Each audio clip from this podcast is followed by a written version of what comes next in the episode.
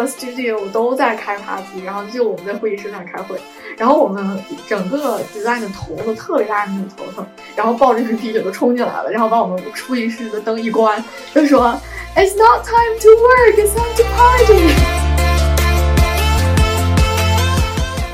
后来他们一直用这个词儿，就是叫 missy M-E-C-E，他们一直说哦，this is not missy enough. Oh,，we have to make it missy"，。然后我当时就一脸懵。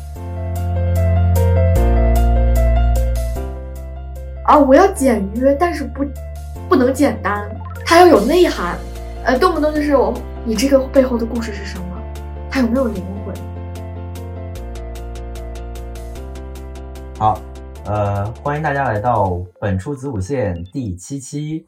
然后今天呢，我们请到了我们的第二位嘉宾，他的名字叫做芋头啊，跟我们之前的嘉宾一样。我们的第一期嘉宾其实是蒜蓉。所以我们是菜谱系列，然后我相信到了第十期的样子，我们就可以拿嘉宾炒菜了。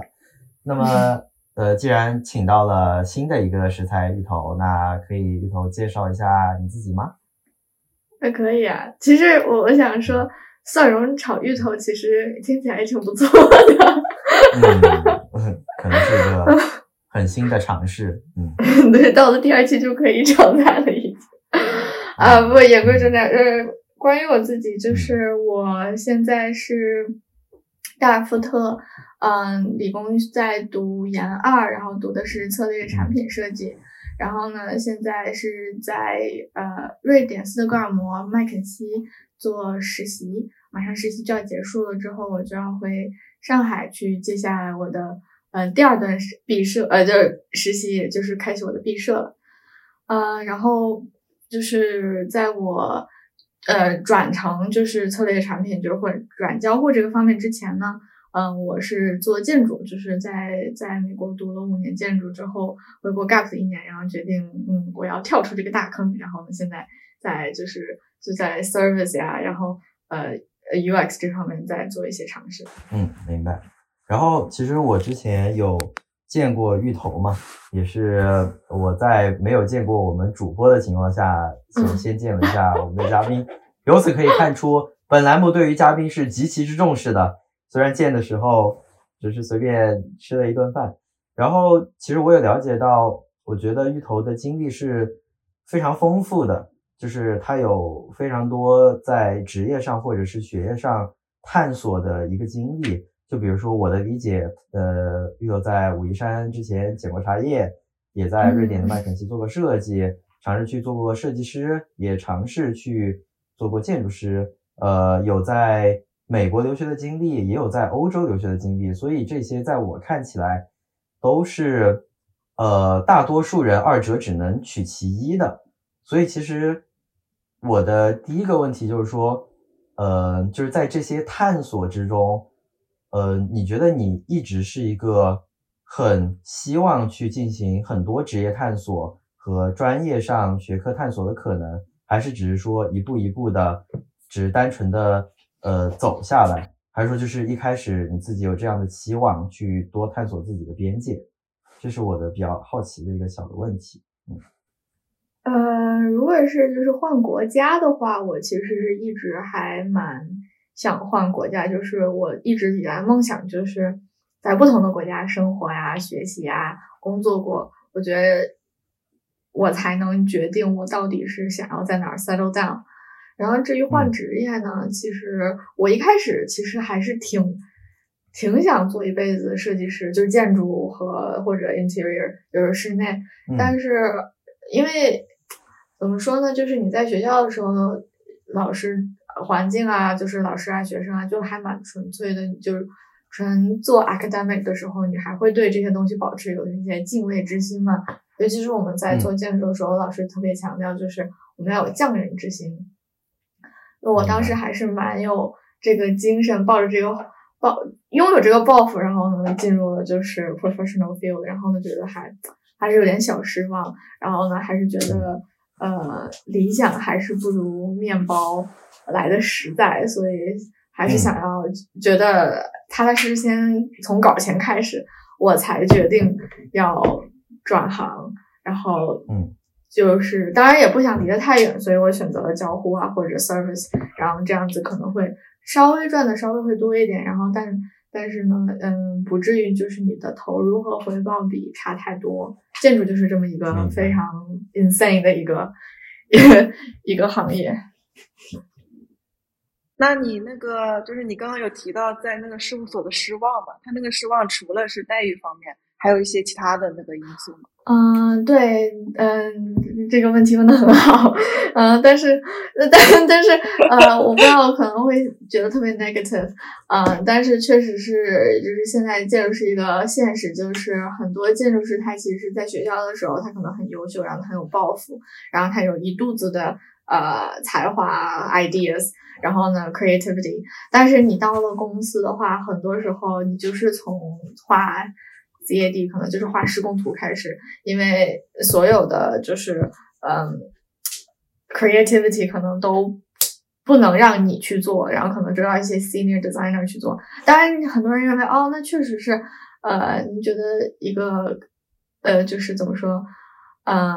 做从一个 junior 开始，你脚踏实地升上去不就好了吗？但是其实在这个过程中，你的对建筑的热爱啊，全都会基本上都会被磨磨得很干净了。然后就这就为什么现在大人要转行的原因，就是嗯，这个大环境确实不太好。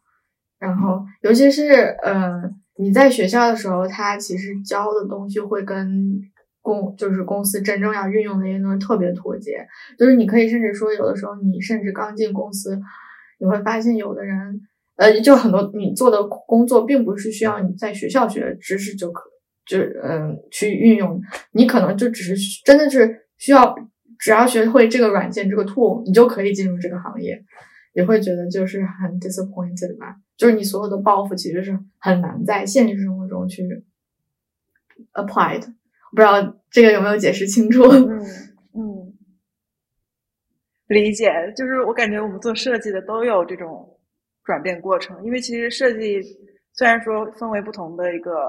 呃。属性吧，产品设计、交互设计、建筑设计，但是我感觉大家经历都是比较相似的。我之前也有朋友在那个 design agency，然后做了以后就感觉，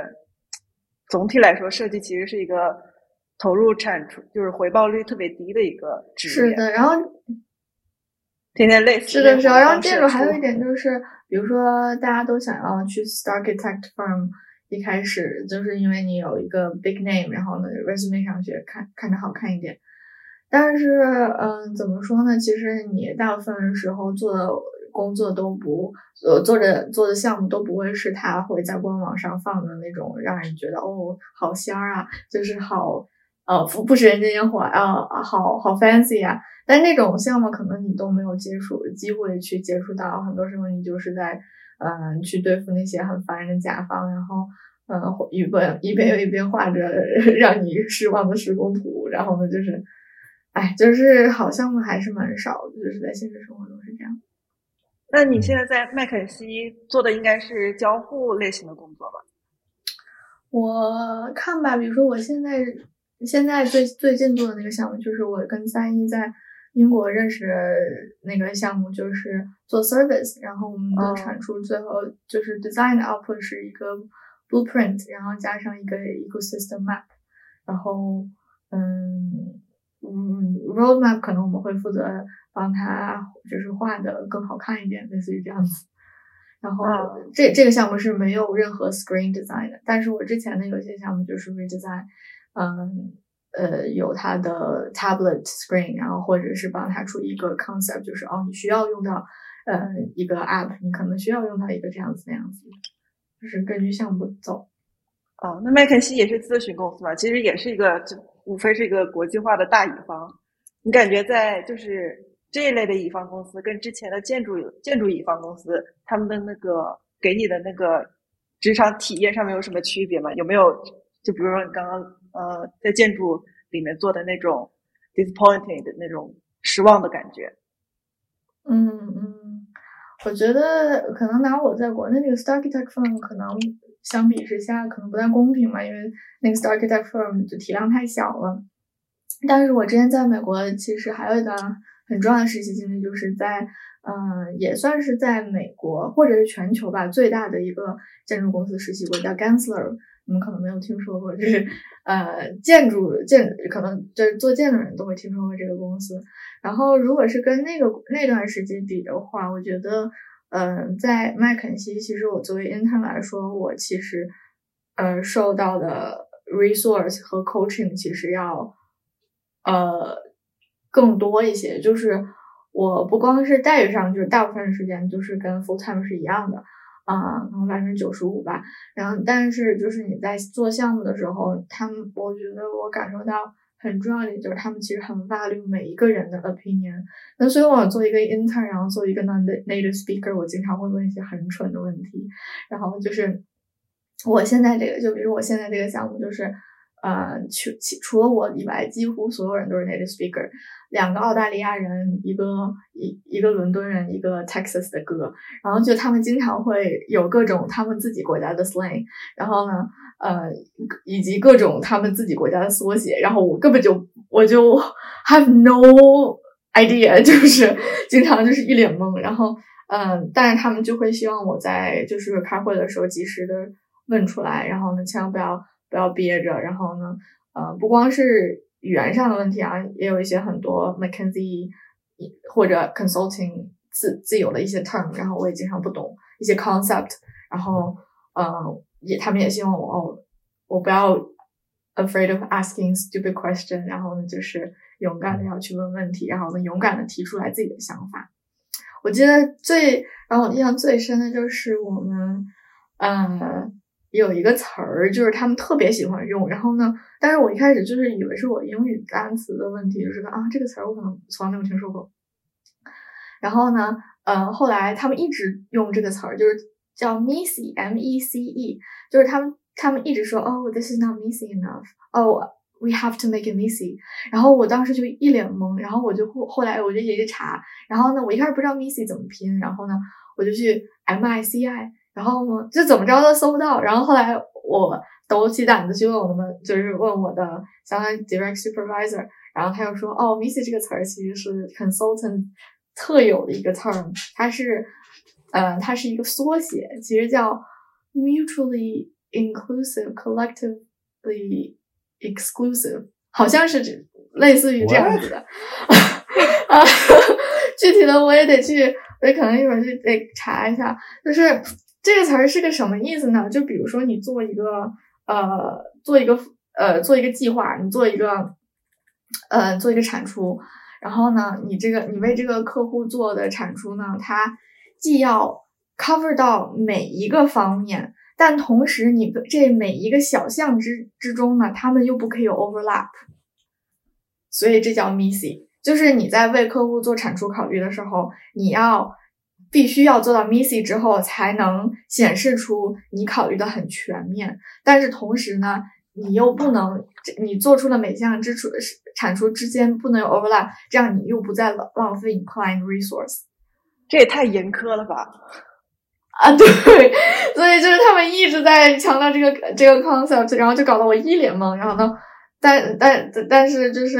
我也挺蠢，然后我也挺蠢的吧？可能是。这个项目已经做了有第四周，我们这个项目一共有十二周。做第四周的时候，我才斗胆去问出来这个问题。嗯。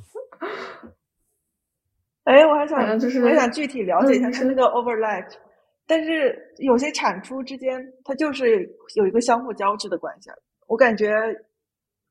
在有一些特定情况下是很难避免 overlap。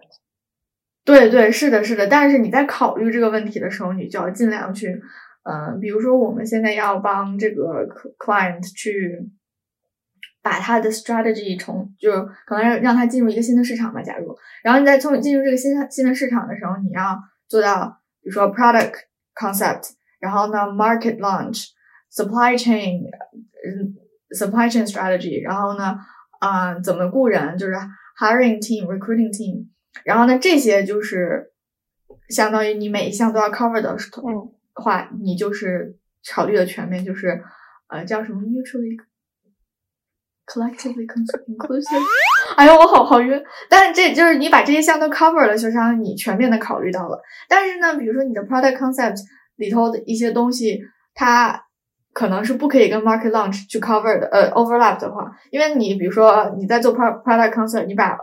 market launch 的东西也做了，那就相当于你们做了 double work，那可能就不太、不太好了。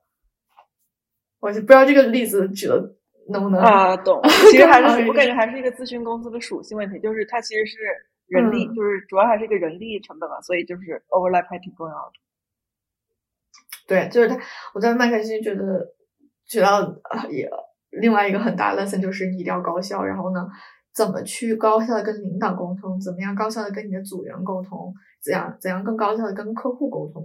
就是我现在 mentor 就是。呃，每次在我要跟客户去发言之前，我要跟领导发言之前，他会自己呃会私信我，然后希望我去列一个单子，然后我一会儿要嗯，比如说我们有一个 problem solving session，这个在也在就是嗯咨询公司一个很常见，就是你大家大家一起 collectively 做一些决定，做一些呃。呃，就是探讨一些问题，他们全都叫 PS session，就是 problem solving session。嗯，然后呢，在有的时候，比如说这个 work stream 是我负责的话，那这个 PS session 就要我来主导。那我在主导这个 PS session 的时候，我就要想好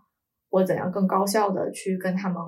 呃，传达，呃，我想要达到的什么意思。你不能说，比如说我画这个图，然后我就问啊，你们觉得这个图怎么样？要要是如果是照以前的我，肯定就是直接就。把 Miro 板或者 Figma 板就呃 share screen 就说啊，你们觉得怎么样？但是怎么样这个东西太 vague 了。对于 integrative 而言，就就是呃就是管理咨询的人来说，你问的怎么样，可以是你的你的这个词儿，就是这个 content 本身，你上面的文字怎么样，也可以问就是你的这个 graphic 的形式怎么样。比如说你画的是一个曲线图啊、直线图啊，类似于这样，嗯然后也可以是你。这个 color scheme 怎么样？也可以是 anything，所以你一定要非常 specific，就是去表达出你到底是要希望他们给你在哪一方面的一些产出。比如说，你希望他们呃看你的 pain point pain point 是不是都找到了，或者有哪些 opportunity point 你没有 cover 到，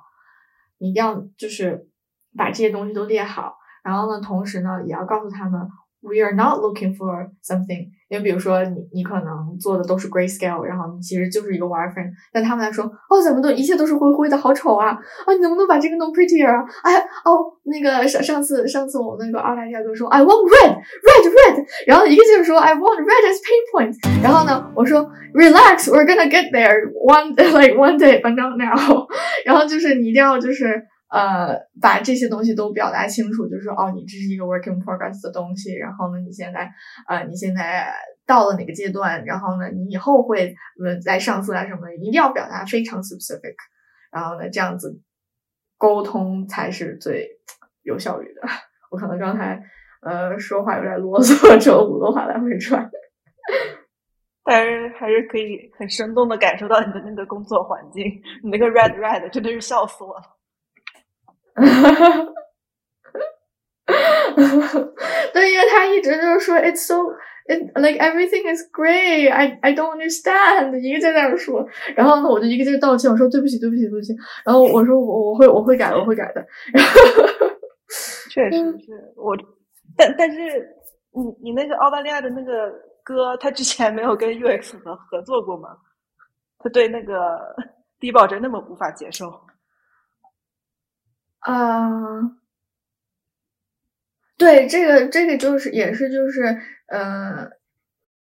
对，这也是他们就是你在这边，你不要 assume 他们都会知道你的 background，然后甚至你也不要 assume 他们他们会知道你做的这个 work stream 的 background。就比如说那天我我给客户 present，那也算是我第一次直接给客客户 present 我做的东西。然后呢，我当时特别困，因为我太累了，然后。然后我就没有准备，就是任何词儿，也没有任准备任何的 list，我就直接啪往那一甩，是个 share screen。我说 This is what I did from yesterday's 呃 feedback。因为我们其实前一天也有给客户看了这个图，然后他提就是大手一挥说了一些这个，然后呢，我第二今天就按他那个改。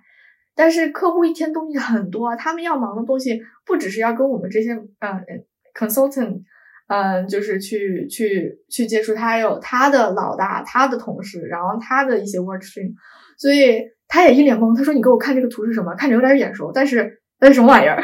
所以我要告诉他，我们昨天 discuss 了什么，然后你告诉我要我改什么，然后今天我按照你这个改了，然后呢，我还需要你的一些一些在哪方面的 input，我这些都没说，然后呢，我们客户就瞪着我的屏幕看，沉默了一分钟，我们老大都以为他生气了，但其实他只是非常的 lost，就是这样子。天呐，你这个属于职场失误吧？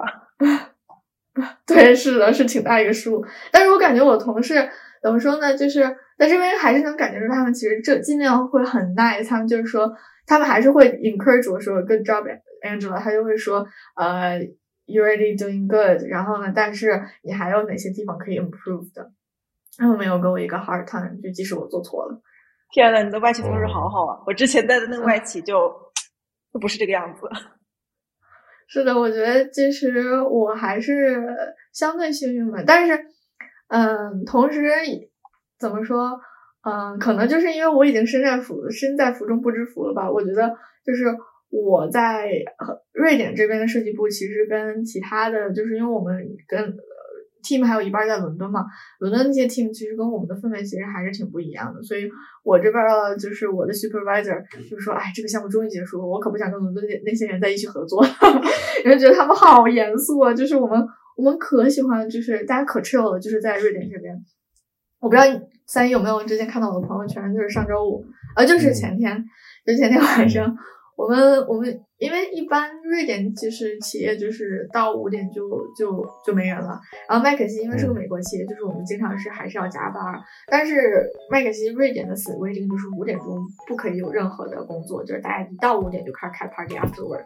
但是周五晚上我们那天是因为。呃，客户在北美时区，所以我们会就开的稍微有点晚了。然后我们我们整个 studio 都在开 party，然后就我们在会议室那开会。然后我们我们 design 的 partner 就是相当于整个 design 的头头特别大的那个头头，然后抱着一瓶啤酒就冲进来了，然后把我们会议室的灯一关，就说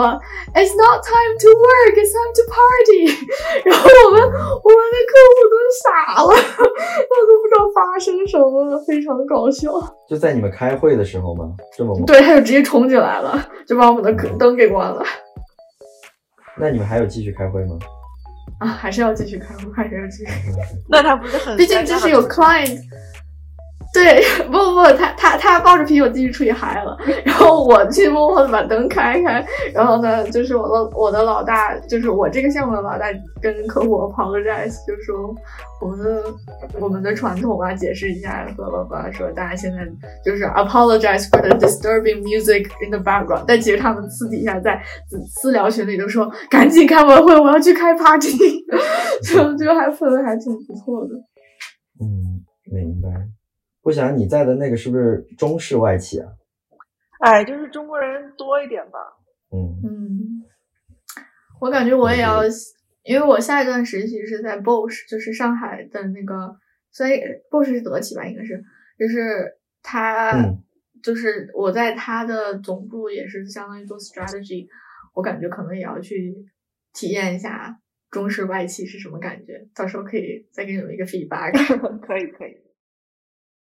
就是我，我们其实想从你的这些经历里面有一些比对，然后，哦，就比如说纵向的来看，嗯，就比如说你，比如在麦肯锡的经历，在国外的经历，那跟你在创业公司的，你觉得会有什么样的不同呢？就比如说是在 problem solving 或者是团队的氛围上，这个你可以先比较 general 的讲一下你自己的一个看法吗？嗯，我觉得可能我之前在创业初创公司，呃，两个初创公司，一个是就是南唐时代，就是做茶叶那个，但那个话，因为他们，呃，做的也不是 UX，他们就是只是让我给他做一些 concept，呃，就是，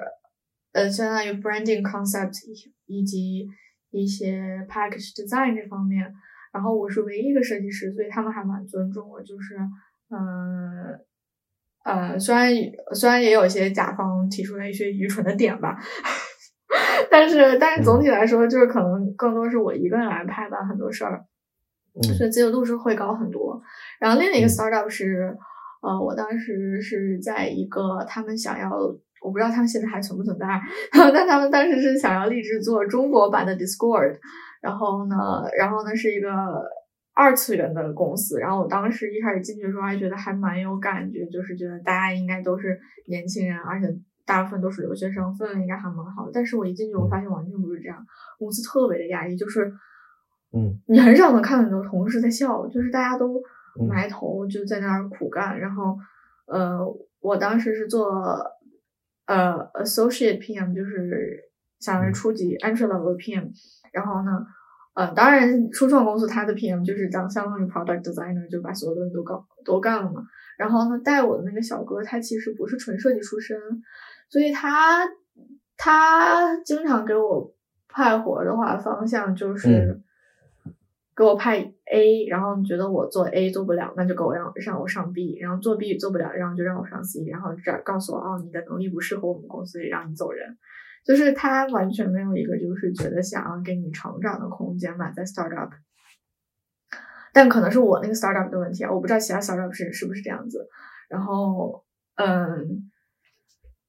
嗯，然后，而且我觉得沟通上也没有就是非常的，嗯，怎么说 specific。然后呢，所以就导致了我们可能没有办法，就是我没有办法能理解他们到底想从我这儿期待一个什么，而且听说这个公司好像基本上每每个月走一个呃 PM，就是，所以就他们一直没有招到合适的人。嗯，但是在 McKinsey 的话，我感觉就是大家都是非常成体系，就是你就是包括呃你怎样去跟领导提出来这个呃概念。就是比如说我跟你们说的 problem solving session，你一定要是要走这样的流程。然后呢，到就是你最后做产出的话，就是它非常就是非常的规范。然后但同时呢，它又很大程度上给了你一定的自由。就比如说我作为一个实习生，我甚至都可以 propose 我们到底要给客户产出什么。嗯，那对于你经历的创业公司的经历来说，你觉得有没有什么东西是比大公司要？更加不一定更加成熟嘛，就是让你觉得可能是有可能会有一些优势的。Annie，嗯，我觉得其实，嗯，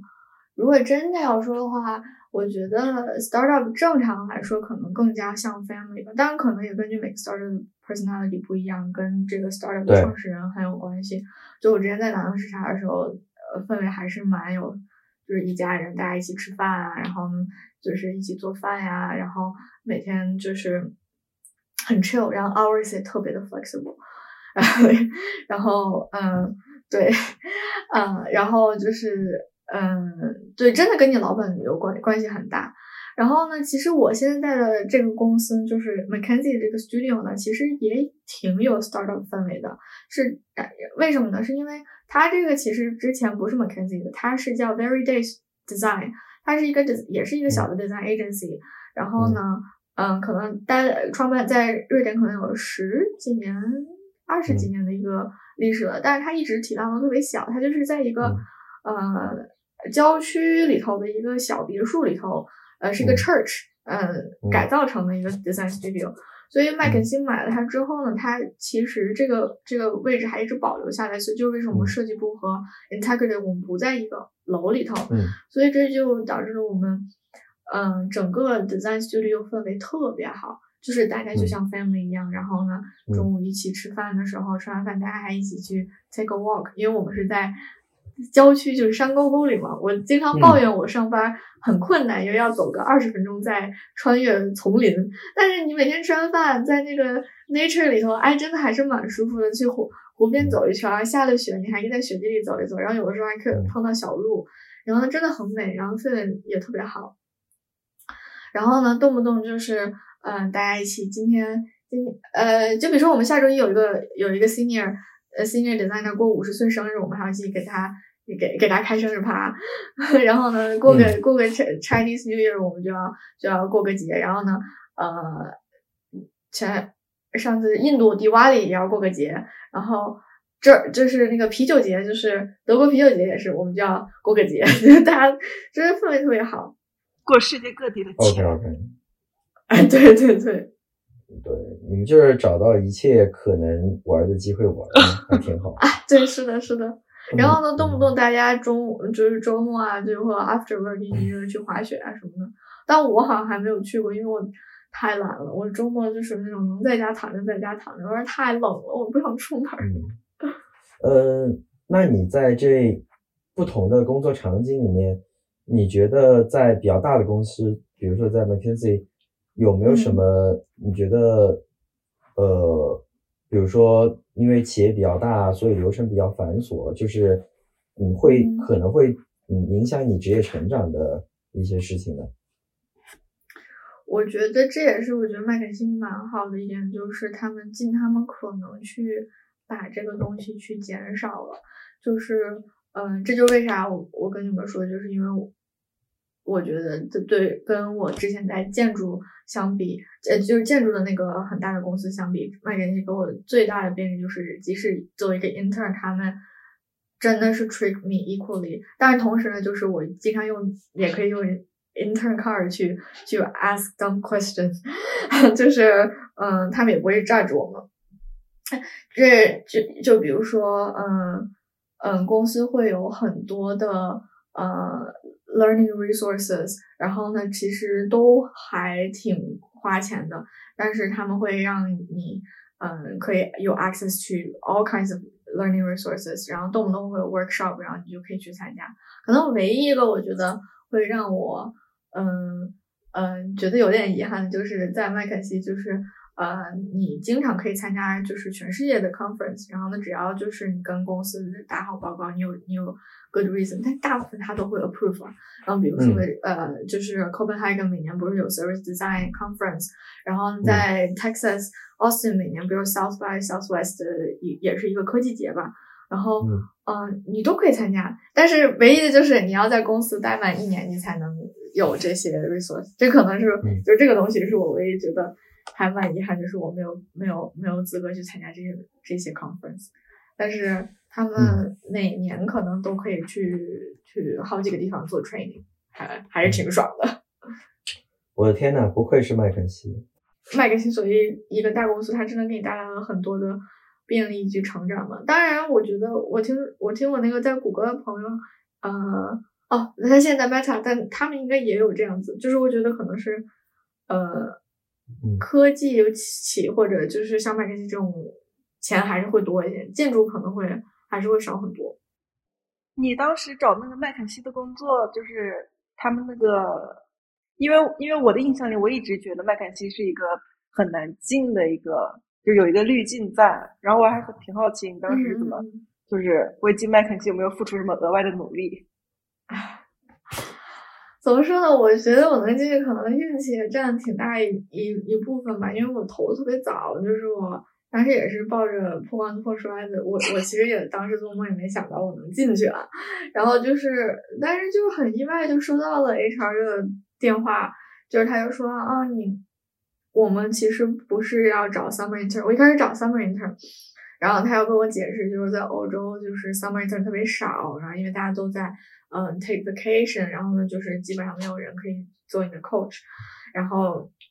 是嗯就是嗯你要是觉得可以的话，我们我们的实习是 fixed term，是一定要从九月份到呃来年二月份六六个月，然后我当时觉得其实。跟我的 program 还是有挺大的出入，就是呃困难还是挺多的。但是我当时想，这可是麦肯锡啊，那我他说什么都要说 say yes，然后说 yes is no no problem，然后然后那那个姐姐说啊那行，那我那我那我们再再进行下一步是筛筛筛筛查之后，然后再跟你联系。然后他说啊行，那既然你你同意的话，我们就可以呃一轮、二轮、三轮，就我是一共是进了三轮面试，然后加上 full interview 是三轮半。就是才才才进来这个麦肯锡做 intern，嗯，我记得如果你是 full time 的话，好像是要六轮，反正就是嗯，还是挺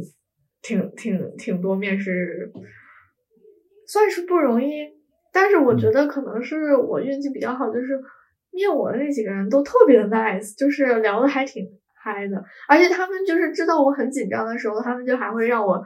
啊，relax，calm down，然后呢，我就是说你 ready 了，我们再开始，然后都人都挺好的，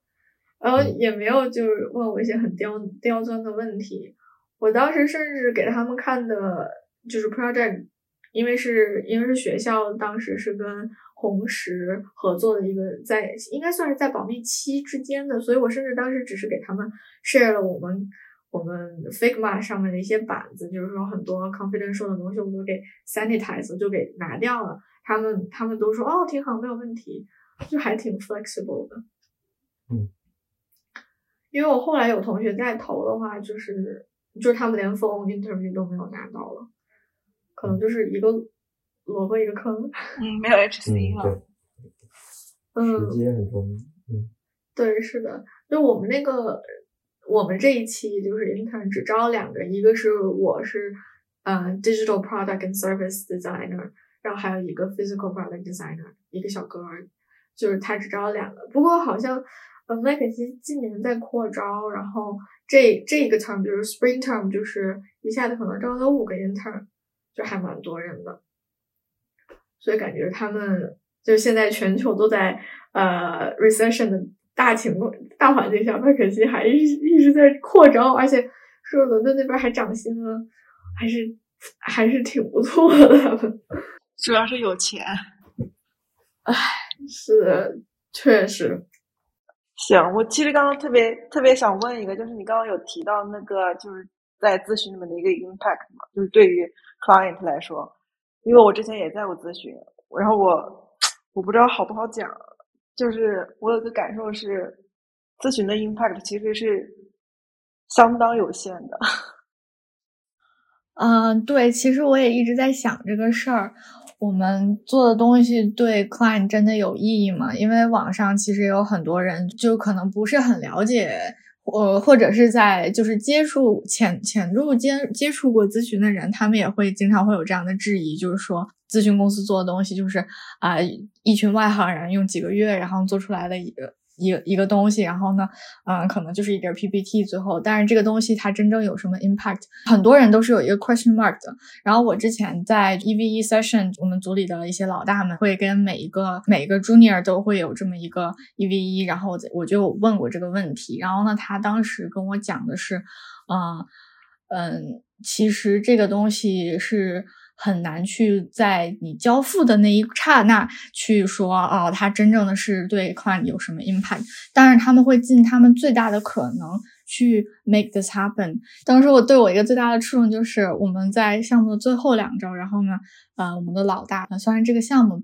最大的头头了，然后我从来都没有见过他，然后突然就空降给我们有一个 problem solving session，然后就问我们一些深入灵魂的拷问，就是说你觉得这个项目能行吗？这个你觉得这个项目是要让它做到 feasible，然后它还缺点缺哪些东西？然后我当时瑟瑟发抖，作为一个新人来说，就是让我问我这么 high level 的东西，其实，嗯，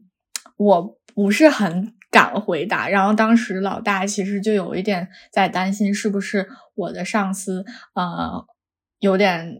就是让我们封口，然后按照他的想法去做事情，他就会呃后来又跟我们约了一个 session，希望我们每一个人，就是包括我这个小实习生，都一定要去发言，嗯，用不同的角度，从设计师的角度，从呃 integrative 的角度，然后去讲这个东西到底怎么 feasible，也就是说，麦克辛他会确定。最近他最大的可能，希望这个这个 project 它可以，嗯，在后续可以有有一个真正的 impact，真正的去把它做下去。然后，嗯，我们还会，我们还有一些售后，就比如说到了就是嗯结束的时候，我们会跟客户讲，就是哦，如果你们后期在在 implement 的时候，你们可以每周啊或者每个月跟我们的 PM，就是我们。啊，也就是我们的 engagement manager，在麦肯锡不叫 project manager，叫 engagement manager。然后他会说，嗯，你可以跟我们的组里的人去再去沟通，然后呢，有些问题你也可以再去弄。所以我觉得，其实他们其实其实不会说是哦，我交付这个东西就不管了。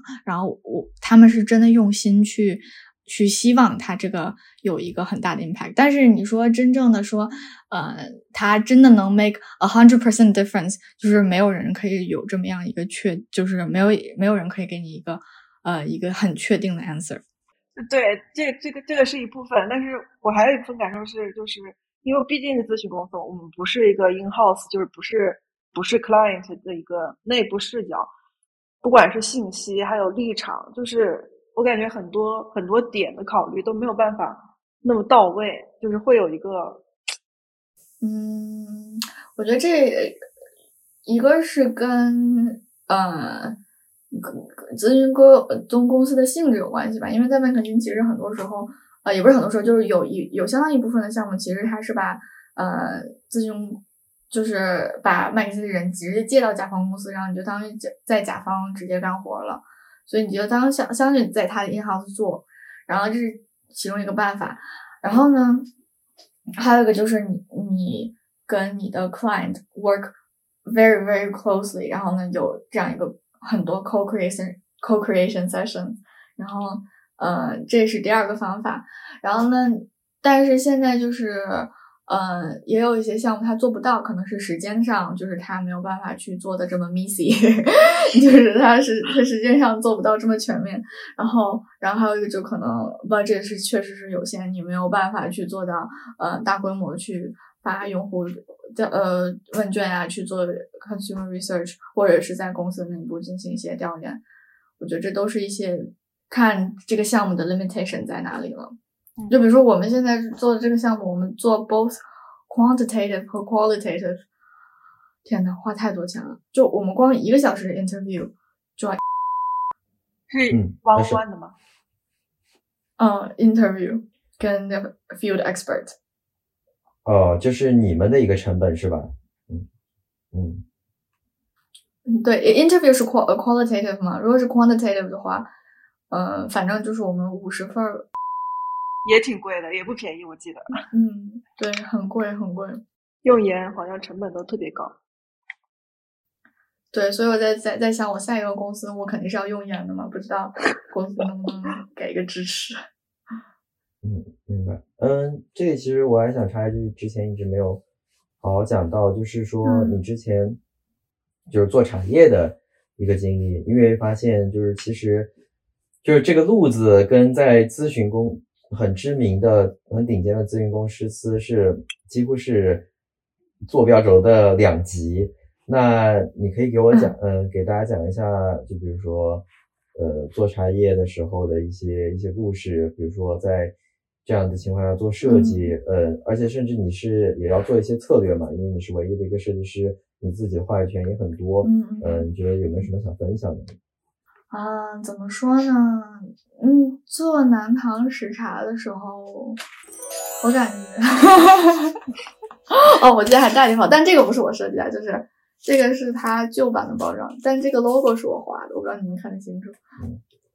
还行，可以。嗯。然后就是，嗯，就是，嗯嗯，当时是话语权是我是。比较重的是 branding，因为他们 know nothing about it，就是我会引导他们，我说哦，你们想要呃把这个牌子做出来的话，你一定要有 branding 的这个理念，这个 concept，你要把这个品牌做出来都有哪些步骤，然后都要做什么。然后呢，那个老板就说哦，是明白，嗯。但主要是因为他们确实是没有任何的 resource，所以就是很多时候就是我感觉就有一种。你在有打游戏，然后你你带你带人一起打，然后你就更带不动，你知道吗？因为你跟他说很多东西，他一很首先他是不懂，其次他其实没有这个 resource 去做很多东西。就比如说你做 branding，你肯定是要做 user research，但是他完全做不起来，因为他们公司一共就仨人，包括我的话就是三个半，嗯，就非常嗯。就就非常的 limited，呃嗯，但是呢，嗯，同时我还是还还是能感受到一些，就是你跟外行人去沟通的时候的那种 frustration，因为那些他们就是那那个那个南方石茶老大，就是他，呃，他对外貌要求还是很高的，但是他不懂设计嘛，他经常就是我要。让一切东西为美来让步，但是比如说你要做这个盒子，你肯定它不光是要好看啊，你还要有这么一个用户体验。然后你可能在用户拿到这个盒子的时候，他呃，你要考虑到就是他对这个盒子第一感受可能就是 visual，但同时你打开这盒子的时候，你怎样跟它有更有仪式感，这就是一个 user experience 的东西。它不光是美了，但是你很多东西他就讲不清楚，所以你要去 educate 这个老板，这是一个很，这是一个还是蛮有意思的事情。然后呢，同时就是沟通吧，还是那个词儿，就是沟通，就是呃，他经常就是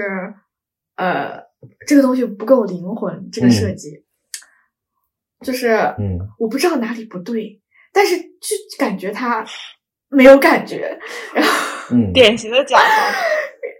然后，哎，对，exactly，然后呢，就是希望他，嗯，怎么说，动不动就说，嗯，啊，我要简约，但是不不能简单，他要有内涵，嗯，呃，然后就是，呃，动不动就是我，我比如说我给他画画画出一个方案之后，他说。你这个背后的故事是什么？它有没有灵魂？然后呢，就是它符不符合我们这个伟大的企业所要想要的东西？就给你一种就是我要我要让你给我画出五彩斑斓的黑和白的感觉，你知道吗？就会让你很气。哎，我所以我觉得就是我有点还挺好奇的，就是因为你这个做做品牌的经验是在那个去 TUD 之前嘛，然后你在 TUD 学的是一些 strategy 的方面。我想知道你从，因为做品牌也是一个很讲究品牌策略的一个事情嘛。嗯，你你觉得你当时做品牌是以一种什么样的心态或者是方法在做？然后后来去了 TUD 以后，你在学 strategy 的时候有没有一些成长啊？然后或者是你在两边这个经历的时候有没有一些嗯体会或者心得？嗯。是是这样子，就是我跟南唐时差一开始就是只是做包装，就是一开始他们其实是没有想做品牌，就是当时就是他们嗯还没有说，他们公司还没有决定说重点放在茶叶上，他们重点因为他们同时还要在开民宿，然后还还做了其他方面的投资，然后后来就是他们投资这方面做失败了，然后觉得呃在茶叶市场还蛮看好的，然后呢就又。在我去了 TUD 之后，又找找上我，然后希望我可以跟他们一起合作，因为他知道我在做学 strategy 方面的东西嘛。嗯。然后就他们反正也过不起更好的人了，然后就我这个免费劳动力就被他们薅过来嘛。嗯。然后就做了一些，就是我就跟他说，你要真的想要把茶叶做出来，你必须要做品牌。然后做品牌，你要有以下的这些方法论啊。然后，所以我就一步一步带，也就是我其实已经在 TUD 学到了很多关于 strategy、关于 branding 的一些东西之后，我才 apply 在就是它这上面。但是我觉得，呃，就是你在 TUD 做的 branding 和在实际上做的 branding 还是挺大区别，就是因为你在学校可可能还是更加 academic，而且你没有办法跟。实际的，呃，甲方真的去 go back and forth，但是在做南唐时差的时候，真的能感受到，就是你很多你规划的再好的东西，但可能落地的时候，它还是有非常大的，呃，就是不一样。所以，就是这也是，就是我当时在咨询公司，其实，像你说的就，impact 真的真真正的能有啥 impact，真的是，呃，还是还是一个 question mark，就是 you never know，因为，嗯。你做的再好看的 PPT，再 missy 的东西，你在实际生活中太多意外，太多你 unexpected 的事情了。嗯嗯，而且我我猜想，就是我之前的一个感受，我感觉国外的那个设计体系，它的方法论，很多时候放在国内是有一点点水土不服的，就是它会有一个不适配的存在。嗯，我也不知道，就是一点点。感觉，但是没有验证过。然 后我觉得可以等我下一段实习结束之后，我可以再来体会一下、分享，就是复盘一下。但是博士还是不太一样，他毕竟还是一个外企，它的那个市场虽然说现在是中国市场，但是我感觉博士他们的对对自己产品还是有一个主导权在的，就是嗯，跟国内市场不完全一样。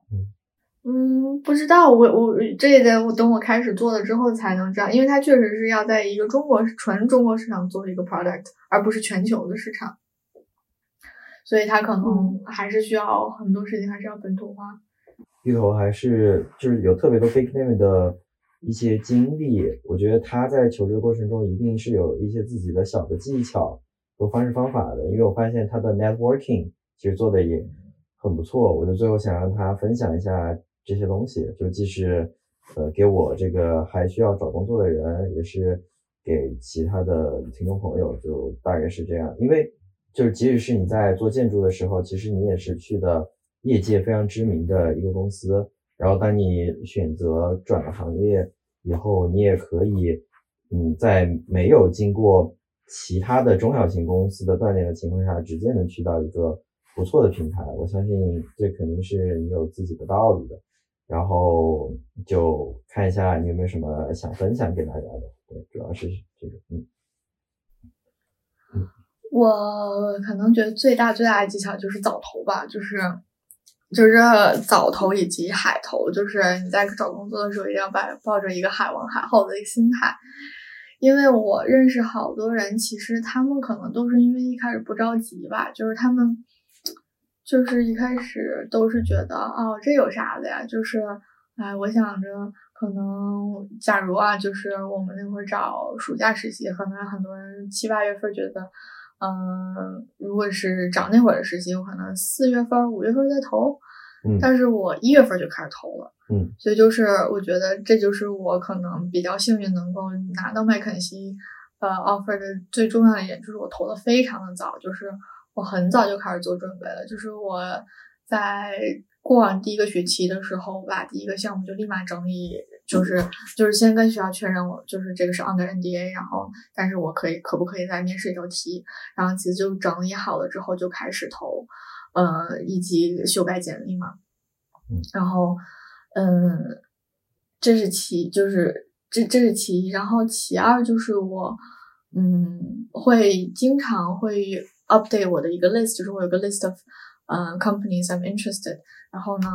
嗯，当然这个 list 我也很久不用了，但是当时就是我先去不停的做 research，就是有哪些公司是有我们嗯专就是做 service 相关的一个 position 的，因为我可能更加想做 service 而不是只是 UX，所以我可能选择会跟其他人相比更加 limited。我当时就嗯做大量 research 之后，后后来 focus 在各种咨询公司。然后呢，以及就是一些呃，比如说类似于飞利浦这种甲方做咨询的，也也有去尝试看过，嗯，然后这个也是，就是你要足够做好 research 吧，就是因为很多人可能说，哦，我只知道投小米、华为，然后阿里巴巴，然后就是他们可能不会再去想一些呃其他的哦，其实还有很多小厂啊、中厂啊，他们。都应该投。我当时其实不仅投了麦肯锡，我还投了，呃，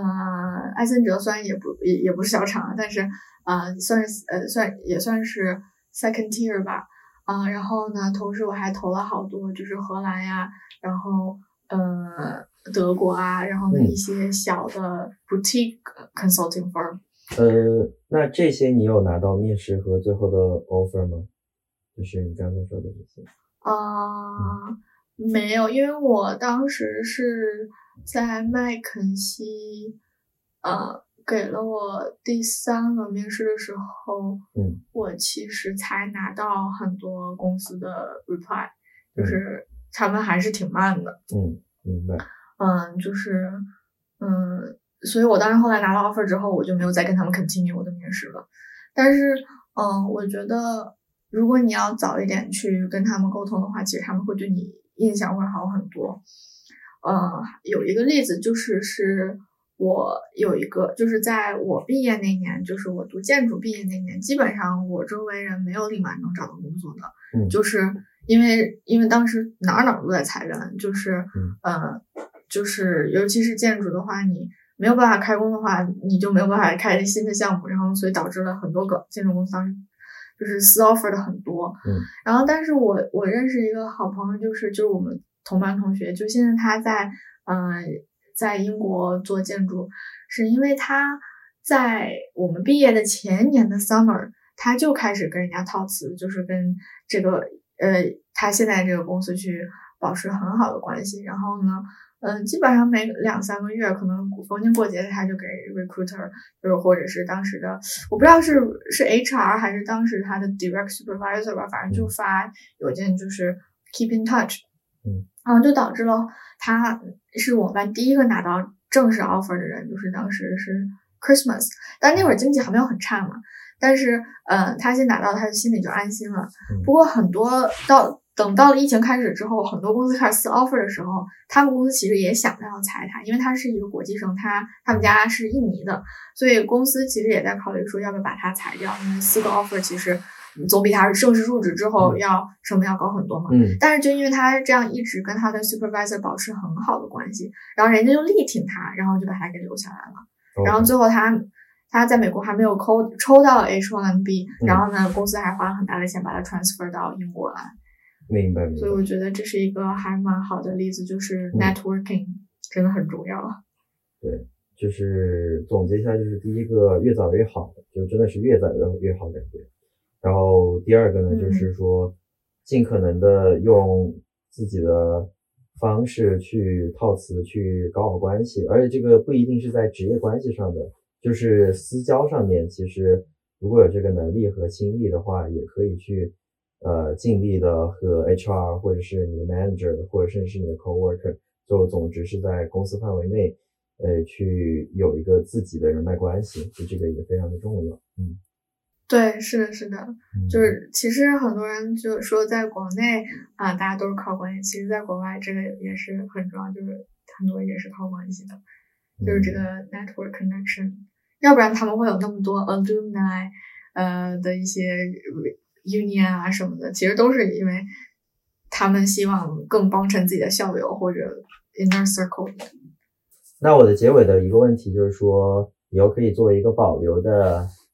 栏目，就是它的名字是我从产品沉思录里面看到的，就是少男会每一期都有一个 gimme Five，就意思就是说，呃，你可以向听众朋友或者是我们推荐你近期很喜欢的任意一个文艺作品，就它可以是任何的流媒体形式，可以是一首歌，可以是一句话、一首诗。一个地方，呃，一个电影，就任何东西都可以。呃，你觉得你有什么想要分享的吗？嗯，就跟可以跟工作没有任何关系，就是你个人很喜欢，或者是对你对你有影响的，或者你觉得比较好玩的，就就任何你想表达的都可以。我知道大家现在是不是都在看《狂飙》？我不知道你们有没有啊，对对对，听说了，嗯嗯，呃，这这如果再说这个太 cliche 了。不会 不会，你说不会不会，你不你不用说一个很厉害的，嗯但是就是你你觉得好玩的就行。哼嗯，狂飙也很厉害啊！